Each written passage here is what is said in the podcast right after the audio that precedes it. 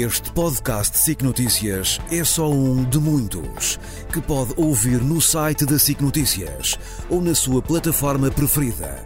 Os melhores programas de televisão, a opinião que importa e ainda entrevistas exclusivas em podcasts originais. Onde e quando quiser, leve no bolso todas as conversas. Fique a par das últimas novidades em signoticias.pt barra podcast e nas nossas redes sociais.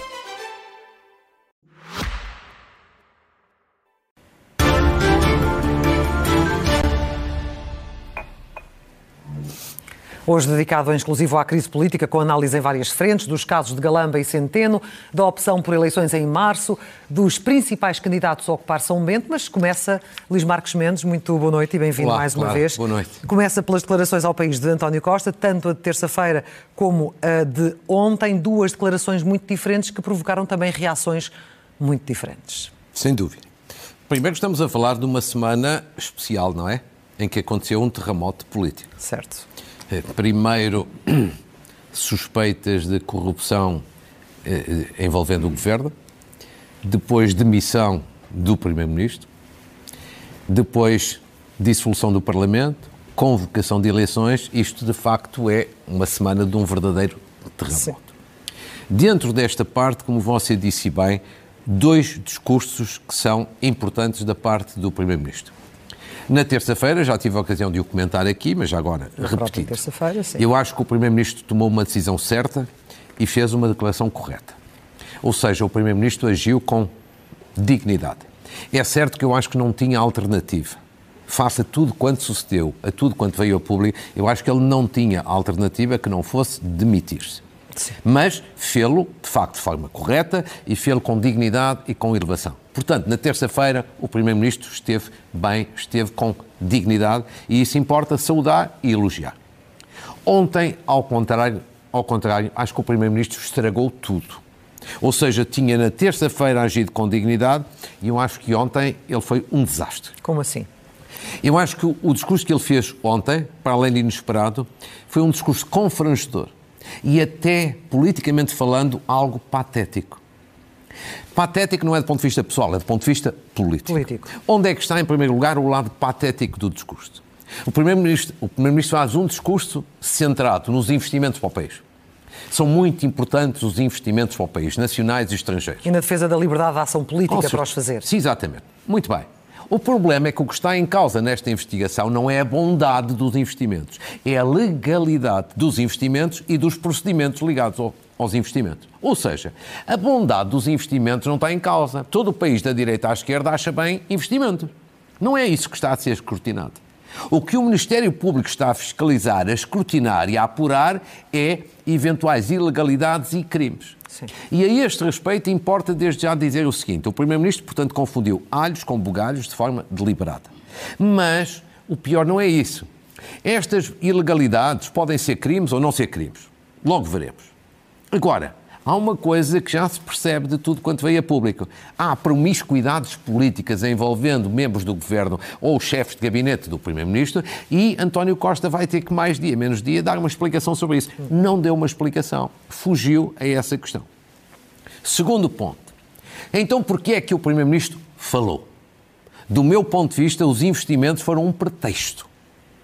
Porque o real, verdadeiro objetivo foi tentar condicionar a justiça. Portanto, partilha dessa, dessa leitura que Não, muitos isso é, outros fazem. é completamente óbvia. Da direita à esquerda não oferece uma dúvida. Foi uma tentativa de condicionar a justiça. E de que forma é que Agora, fez? tentativa de condicionar o Ministério Público, por um lado, e tentativa de condicionar o Supremo Tribunal de Justiça e os conselheiros do Supremo Tribunal de Justiça, por outro. E eu diria que tentar condicionar o Ministério Público já acho um atrevimento.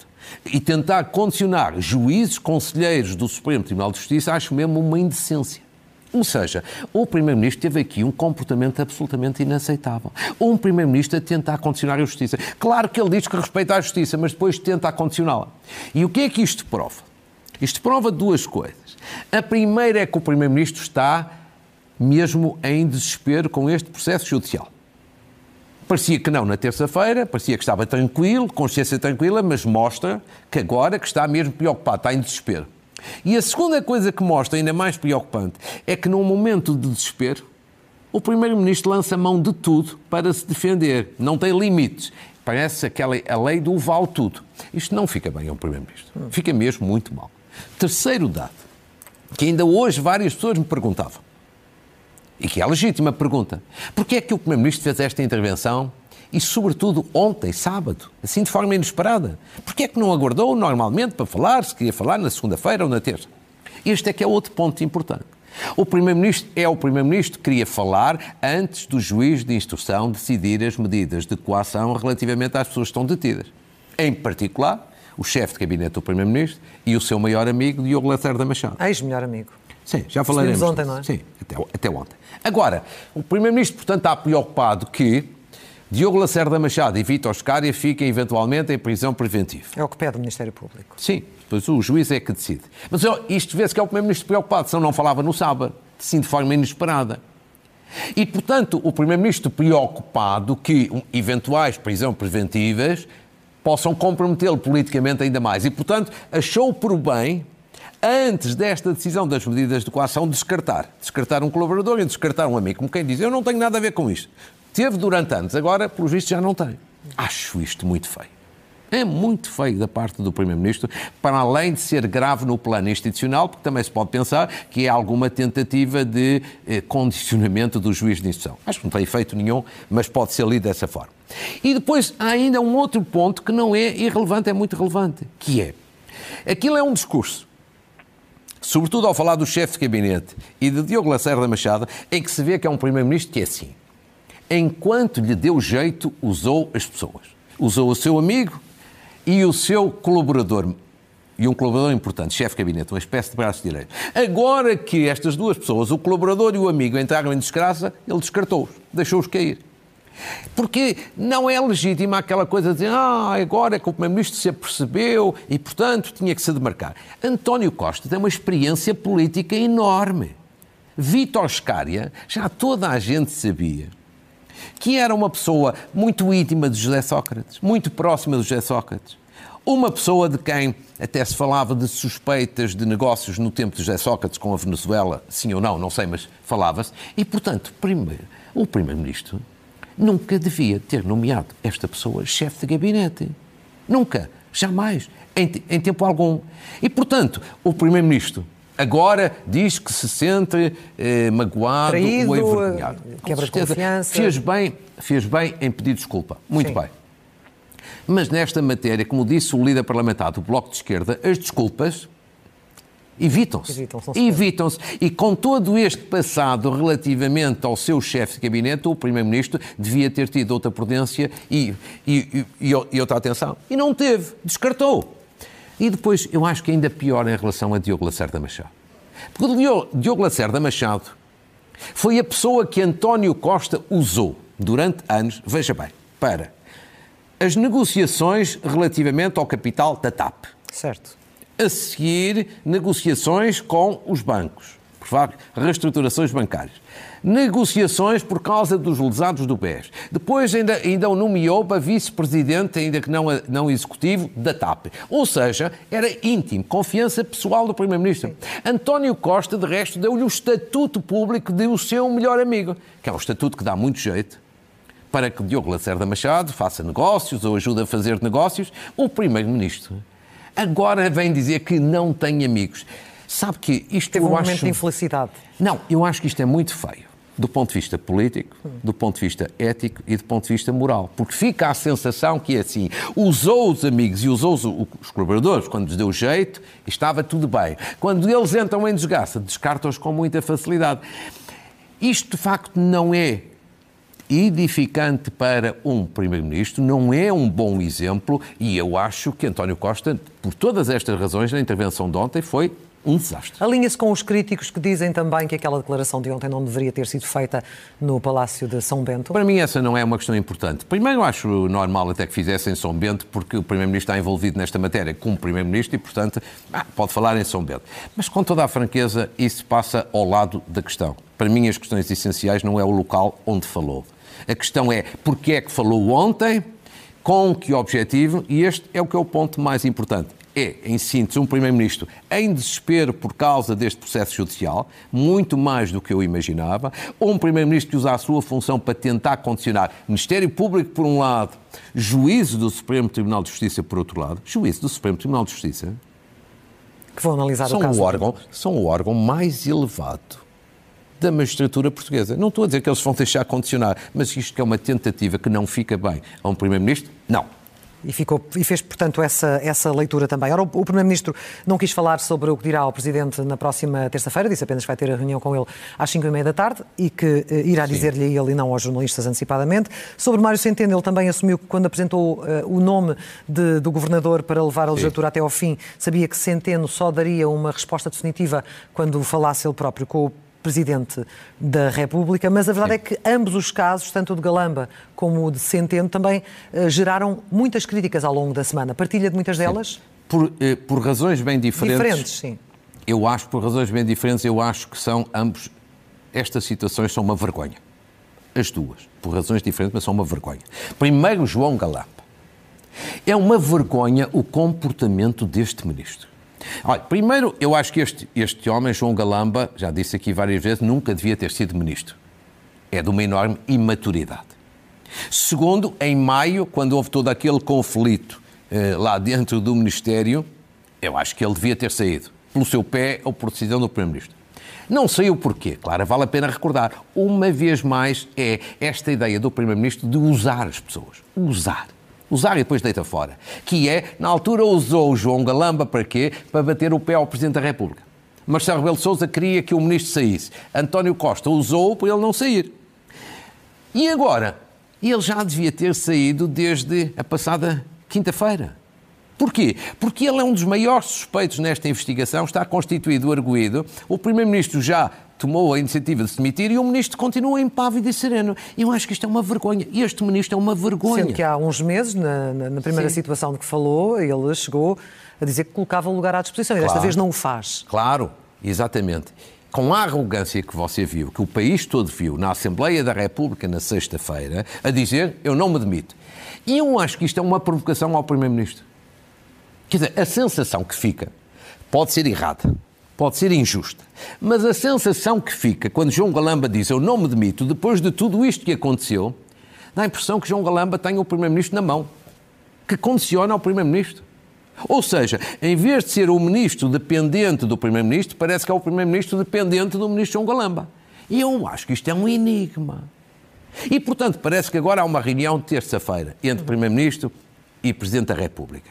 Bem, se João Galamba sair nessa ocasião, muito bem. Mas a mim faz-me uma enorme impressão.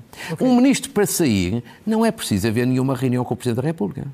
Basta um telefonema, uma comunicação ao Presidente da República dizer do Primeiro-Ministro a dizer o Ministro sai. Então, Portanto, porquê, porquê adiar uma eventual decisão a esse não sei. para depois ou, da reunião com o Presidente? Ou, ou o Primeiro-Ministro nessa reunião, além de João Galamba, tem mais alguma mexida a fazer, uma hipótese, ou quer aproveitar com a saída de João Galamba para fazer uma acumulação de funções e, portanto, em vez de pôr um Ministro, alguém vai acumular uh, aquela pasta, ou qualquer outra situação, ou quer a cobertura do Presidente para chegar à beira do Ministro e dizer o Presidente exigiu, uma vez mais, tem que sair. Há uma coisa que é verdade. Tudo isto é uma vergonha. Vergonha da parte do Ministro e vergonha da parte do Primeiro-Ministro, que já devia ter imposto a saída de João Galamba. Ponto. Não tinha que esperar Não para outra explicação. E quanto a Mário Centeno? Eu acho que Mário Centeno teve uma atuação também aqui muito estranha e muito pouco edificante. Muito pouco. Para as pessoas que têm acompanhado menos bem por alto isto, o Primeiro-Ministro, a páginas tantas, como comunicou ao país, queria que houvesse um novo governo, esfiado por Mário Centeno. E é aqui que entra um problema. Mário Centeno é o governador do Banco de Portugal, de uma instituição independente. A ida, a ida dele, a saída dele de Ministro das Finanças para o Banco de Portugal já foi muito polémica. Muito boa gente achou que havia aqui um conflito de interesses. Sim. Agora, estava no Banco de Portugal e, pelos vistos, aceitaria sair do Banco de Portugal para, novamente, para o Governo, agora na função de Primeiro-Ministro.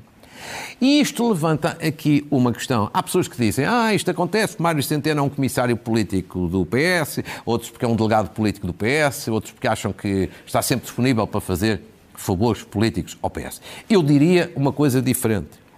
Acho que Mário Centeno tem um comportamento muito incorreto, que é usar o Banco de Portugal como apiadeiro político das suas ambições. Ele faz do Banco de Portugal uma apiadeiro político. Veja bem, ele estava no Banco de Portugal como diretor, saiu do Banco de Portugal para ir para o governo. Depois sai do governo para voltar ao Banco de Portugal como governador. E agora queria sair do Banco de Portugal para ser primeiro-ministro. Isto é usar o Banco de Portugal. O Banco de Portugal é uma instituição muito importante. O Banco de Portugal não são mei... aquela meia dúzia de pessoas da sua administração. Meia dúzia ou uma dúzia. Não, são centenas de pessoas. Centenas de altos funcionários é o prestígio de uma instituição, é um governador, é uma pessoa que está a usar o Banco de Portugal e, portanto, que mina a credibilidade, o prestígio, a independência do Banco de Portugal. Portanto, é um comportamento de Mário Centeno. Mário Centeno é uma pessoa com muita ambição. Mas quando o Primeiro-Ministro diz que essa escolha usa... poderia passar por ele porque ele tem eh, prestígio, nomeadamente a nível internacional, e uma vez que Portugal e ele próprio está na, nas capas dos jornais internacionais com um processo associado à corrupção, Sim. que isso poderia dar prestígio ao governo que, que ficaria.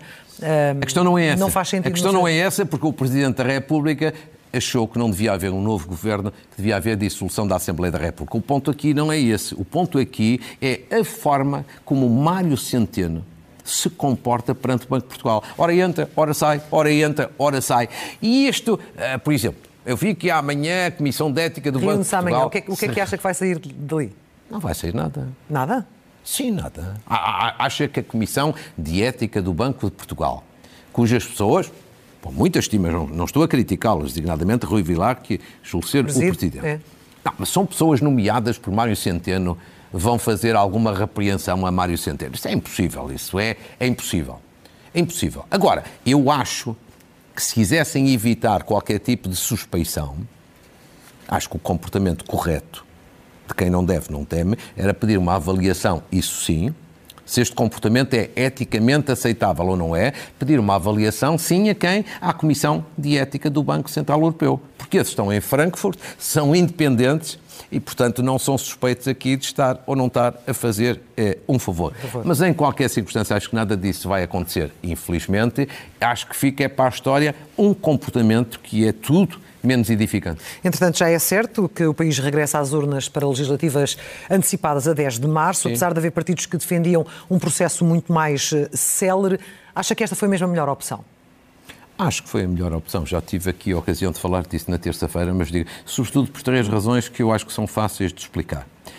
Claro que qualquer solução tinha vantagens e inconvenientes, tinha riscos e tinha desafios. E, portanto, uma dissolução com eleições antecipadas também tem riscos. Eu acho que é melhor no sentido que é menos má. É, digamos assim, é o mal menor. Façam uma crise que foi provocada, era preciso encontrar uma solução. Porquê? Em primeiro lugar, por uma questão de coerência.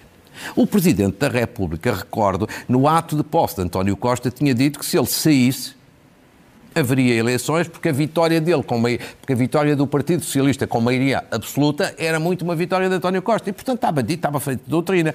Se o Presidente da República agora fizesse o contrário, nós tínhamos a crise da saída do Primeiro-Ministro e a crise da falta de coerência do Presidente da República. Sim. Então não havia alternativa. Claro que se António Costa tivesse saído, imagino, ainda bem que não, imagino que era por doença, a questão poderia ser diferente. diferente. Agora, é uma situação desta natureza, a coerência da doutrina que estava fixada.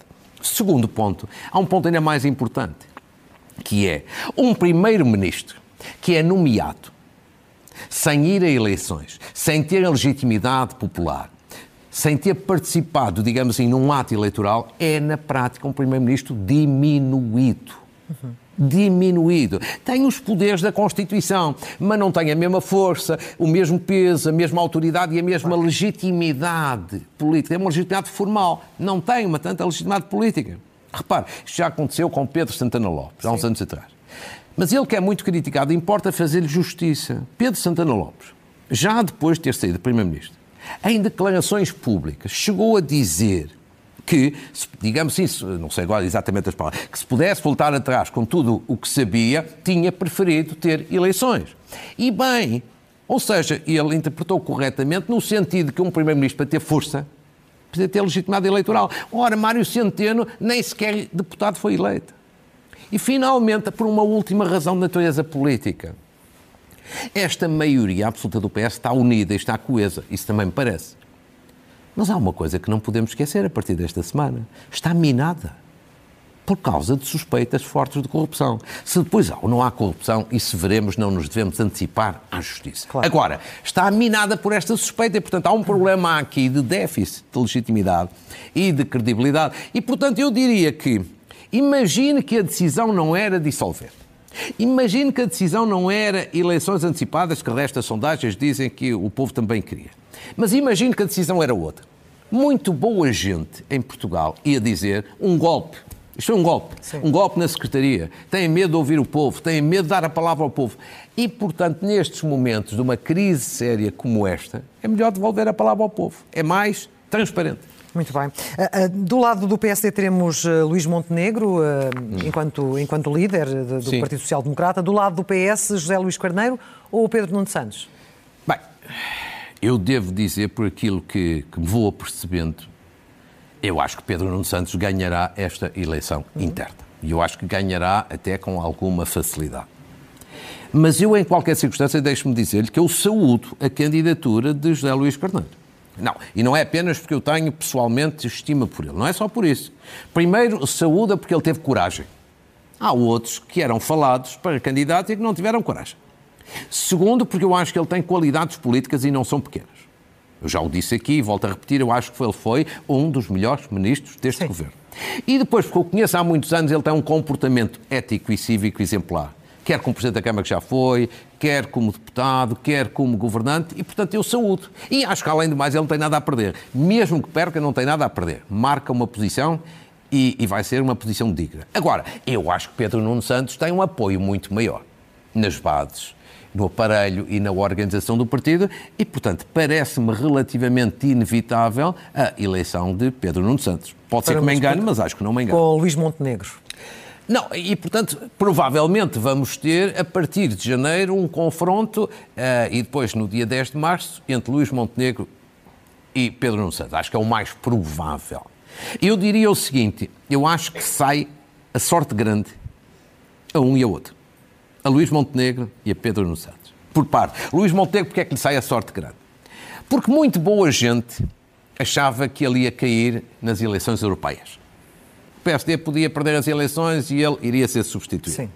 Bom, isso já não vai acontecer e, portanto, ele que estava dado, digamos assim, como podendo cair daqui a uns meses e sendo substituído, ele tem uma probabilidade séria de, em 10 de março, poder ser eleito Primeiro-Ministro de Portugal. Portanto, nesse plano, saiu-lhe a sorte grande. Agora, convém em qualquer circunstância, acho eu, que Luís Montenegro não se deixe deslumbrar por esta oportunidade. Ele tem aqui uma grande oportunidade. Convém que não se deixe deslumbrar. Porquê? Porque sem uma coligação pré-eleitoral, designadamente com a Iniciativa Liberal, que já descartou essa já. hipótese, é mais difícil a vitória. E segundo, porque ele tem grande apoio no aparelho, mas os eleitores da área do PSD, há muito boa gente da área do PSD que não está feliz com a liderança de Luís Montenegro. Vamos ser sérios e honestos e objetivos. O que significa que ele tem aqui, digamos assim, uma oportunidade e é bom que a aproveite e, portanto, eu acho que ele tem que fazer mais e melhor nos próximos meses para conseguir ganhar as eleições. Não são favas contadas. Sim. Acho eu. Pedro Nuno Santos, eu acho também lhe sai a sorte grande. Porquê? Porque repara o seguinte: se ele ganhar neste contexto difícil para o PS, isto é um contexto muito difícil para o PS, com suspeitas de corrupção, se ele ganhar é um herói. É um grande vitorioso. Mas se ele perder, eu acho que ninguém dentro do PS o vai culpar pela derrota, Sim. o vai responsabilizar. Vão todos é dizer, foi, foram as circunstâncias. Ou seja, suspeitas de corrupção, demissão do Primeiro-Ministro, eleições que não estavam previstas e, portanto, surgiu um bocadinho assim de forma inesperada. E acentuar aquela componente portanto, que dizem que de um homem corajoso, que, que claro, se cola tudo isso joga a favor dele. Portanto, mesmo se ganhar é um herói, se perder não vai ser culpado. Os problemas de Pedro Nuno Santos são outros com os quais, evidentemente, ele saberá que, que vai ser confrontado. É o problema da TAP, dos milhões que foram introduzidos na TAP, é atrapalhada do caso de Alexandre Reis, Sim. em que ele também esteve envolvido, e é o caso também daquelas contradições, daquelas atrapalhadas todas por causa do novo aeroporto de Lisboa, ali naquele conflito entre ele e o Primeiro-Ministro. Esses são os problemas dele não são os outros. A, maioria dos analistas concorda uh, que Sim. uma crise política como esta acaba por beneficiar, sobretudo, o partido de uh, André Ventura. Ventura. Acredita que o Chega poderá vir a ter o melhor resultado sempre em eleições nestas legislativas? Pode acontecer. Pode acontecer. Pode acontecer porque estes casos, suspeitas de corrupção, Primeiro-Ministro que se demite, a intervenção de ontem de António Costa, que é desastrosa, tudo isto ajuda, ajuda ao Chega. É combustível para o Chega. O que é esta coisa, veja bem, curiosíssima. António Costa e Santos Silva passam a vida muito preocupados com o Chega. Mas são estas coisas que aconteceram esta semana com o governo que dão combustível ao Chega. Em vez de falarem tanto do Chega, é melhor evitarem estas situações. Agora, deixe-me dizer-lhe um bocadinho mais para além desta espuma dos dias, só o seguinte, claro. A melhor forma de combater o Chega nestas matérias é o seguinte: é PS em primeiro lugar, mas PSD também, os dois principais partidos, terem mais cuidado na escolha das pessoas. Na escolha das, pessoas para deputados, para ministros, para secretários de Estado e para os gabinetes governativos. E eu deixo-me dizer-lhe o seguinte: acho que PS mais, mas PSD também, ao longo destes anos tem tido muito pouco cuidado na escolha das pessoas. A crítica é para os dois, por igual. Porque escolhem muito em função da confiança, mas preocupam-se pouco com a seriedade, com a ética, com a integridade, digamos assim, com o caráter das pessoas. E isto é que é muito mau. Ainda hoje vi Eduardo Damas, diretor adjunto do Diário Notícias, dizer uma coisa que eu penso há vários anos. Devia haver um pacto em matéria de integridade relativamente às pessoas entre os dois grandes partidos. E, e, e deixe-me só acrescentar o seguinte: eu sou muito sensível a isto. Quando eu tive responsabilidades partidárias há muitos anos e tive umas eleições autárquicas que tive que dirigir, eu substituí alguns presidentes de câmaras fortes. Pesos pesados do seu pesos partido. Pesos pesados do meu partido por causa de razões éticas. Na altura ninguém me acompanhou. Isaltino Moraes, Valentim Loureiro. Antes sozinho do que mal acompanhado. Mas eu acho que é isto que é preciso fazer. Escolher as pessoas com outro critério e não apenas na base da confiança política. E na altura Agora, parte do seu partido estava contra si, nessa claro, decisão. E paguei, paguei um preço por, isso, preço mas, por isso. Mas eu costumo dizer que às vezes é preferível perder uma eleição do que perder a honra, a honra política. Agora, deixe-me acrescentar só fechar. ainda a fechar. As eleições são só em março há duas coisas, do meu ponto de vista, que jogam contra o Chega. Isto é objetivo, do ponto de vista da análise. Primeiro, porque uma eleição nacional é também uma escolha de Primeiro-Ministro. Não é do ponto de vista formal, jurídico, constitucional, mas é uma escolha de Primeiro-Ministro. E aí só há dois candidatos a Primeiro-Ministro, o líder do PS e o líder do PST. Segundo, numas eleições legislativas normalmente há voto útil, à direita e à esquerda. E isso beneficia, de um modo geral, o PSD e o PS. Portanto, há aqui também dois fatores que também não favorecem o Chega. Falta saber, na altura da verdade, quais são aqueles fatores que são mais fortes. Mas isso depende também, em grande medida, da capacidade que o PSD tiver de liderar, de facto, um movimento grande de mobilização do país. Notas finais e livros para fecharmos? Sim, senhor, muito bem. Uma saudação a Carlos Moedas, ao Presidente da Câmara de Lisboa, mas também a toda a Câmara, toda a Câmara, à cidade e ao município, porque Carlos Moedas, em nome do município, recebeu esta semana uma condecoração importante do Vaticano por causa da Jornada Mundial da Juventude. Eu acho que toda a cidade e o município de Lisboa devem estar eh, felizes com isso. Uma saudação à escritora Lídia Jorge, minha ilustre colega no Conselho de Estado. Ela coleciona prémios esta semana mais dois, o Prémio Namora e, e um prémio em França, Médicis. Primeira vez que um autor português teve este prémio por um melhor livro é, premiado no estrangeiro. É um livro dela lindíssimo, que eu já falei aqui várias vezes, Misericórdia. Uma saudação a Catarina Costa. Quem é Catarina Costa? É uma jovem judoca e também médica que recebeu, tem, também coleciona vários prémios e agora recebeu mais um prémio europeu, europeu em Montpellier. Parabéns para ela. Uma saudação, agora há uma coisa aqui diferente de normal, uma saudação aos autores da petição, já vai em 400 mil, contra Sim o IUC, Sim. o aumento do IUC. Depois vão ter uma boa notícia. O IUC vai cair. Vai cair. Vai. Pois. No Orçamento de Estado. Sim. O Partido Socialista não quer ter esse pesadelo na campanha eleitoral. Portanto, eu acho que vão ter essa boa notícia. Uma, muito mais rápida agora, uma saudação ao professor Manuel Matos Fernandes, que é um grande professor da Faculdade de Engenharia do Porto, deu a última aula na sexta-feira, um grande pedagogo e autor das sementas de mecânica de solos usadas nos, nos países lusófonos. Uma saudação à Sociedade Portuguesa de Cirurgia Endócrina foi criada esta semana com o objetivo muito nobre de congregar as várias especialidades cirúrgicas e médicas que se dedicam a estas doenças, que são doenças importantes. E a, e a terminar uma, uma felicitação à, Associação de Diabéticos da Beira Baixa, que vai celebrar em Castelo Branco, no próximo sábado, o Dia Mundial da Diabetes, com um, numa causa que é nobre e com um programa muito digno. Haverá outras, mas eu, sem menosprezo por todas, queria destacar aqui esta. Os livros, não é? Certo. Muito bem. Então, em primeiro lugar, um livro é, interessantíssimo e, sobretudo, uma homenagem muito justa ler este livro. Passos da Vida, Passos da Constituição. Quem é o autor? Jorge Miranda. Quem é Jorge Miranda é conhecido como o pai da nossa Constituição. Sim. Em 1975. É um grande académico, é um grande jurista, mas para além disso, que o conheço há muitos anos, é um grande senhor. É uma pessoa que tem um comportamento ético, cívico, exemplar na política, no direito e na vida. Depois, Abril em Número. Em, peço desculpa, Abril em Novembro, que é história do 25 de Abril, do 11 de Março e do 25 de Novembro, de Rui Salvada, que é um antigo deputado do PSD, agora já afastado há muitos anos, e que faz aqui uma bela investigação. É meu amigo, aqui fica, uma declaração de interesse, mas um livro muito recomendável. Depois, um outro livro completamente diferente, Bicicletas e Trotinetas. É um livro, sim ou não? É um livro muito pedagógico para crianças, para jovens, mas também para adultos. Eu li-o e gostei imenso, aprendi imenso. De duas consagradas escritoras da nossa praça, Ana Maria Magalhães e Isabel Alçada. Muito recomendável. E agora, noutro plano que você aprecia muito, ainda mais do que eu, A Nossa Cozinha, Sim, de Maria José Souza uma chefe muito conhecida, com prefácio de Manuel Luís Goxa. Sim, sim. Eu dei, assim, uma vista de olhos no que mais se fala de carapaus dos cabés, peixinhos da horta, a suor da alentejana. Tudo coisas boas. Tudo coisas magníficas. Tudo magníficas. É? Da nossa cozinha. Exatamente. Depois, a terminar, o maior, agora literatura infantil, O Maior Segredo do Mundo, de Sofia Pereira, ilustração de Sandra Serra, é um conto muito bonito de uma professora do Conselho da Maia, no Norte.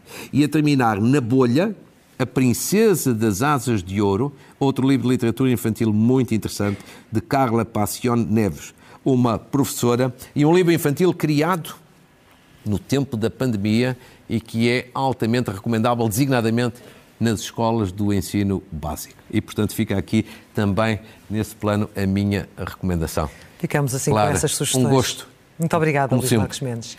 E até uh, ao próximo domingo. Exatamente. Até lá. Muito obrigada. Muito obrigado. Já a seguir, não perca mais um Isto é Gozar com quem trabalha, seguido de um novo episódio de Hell's Kitchen Famosos. Boa noite, boa semana.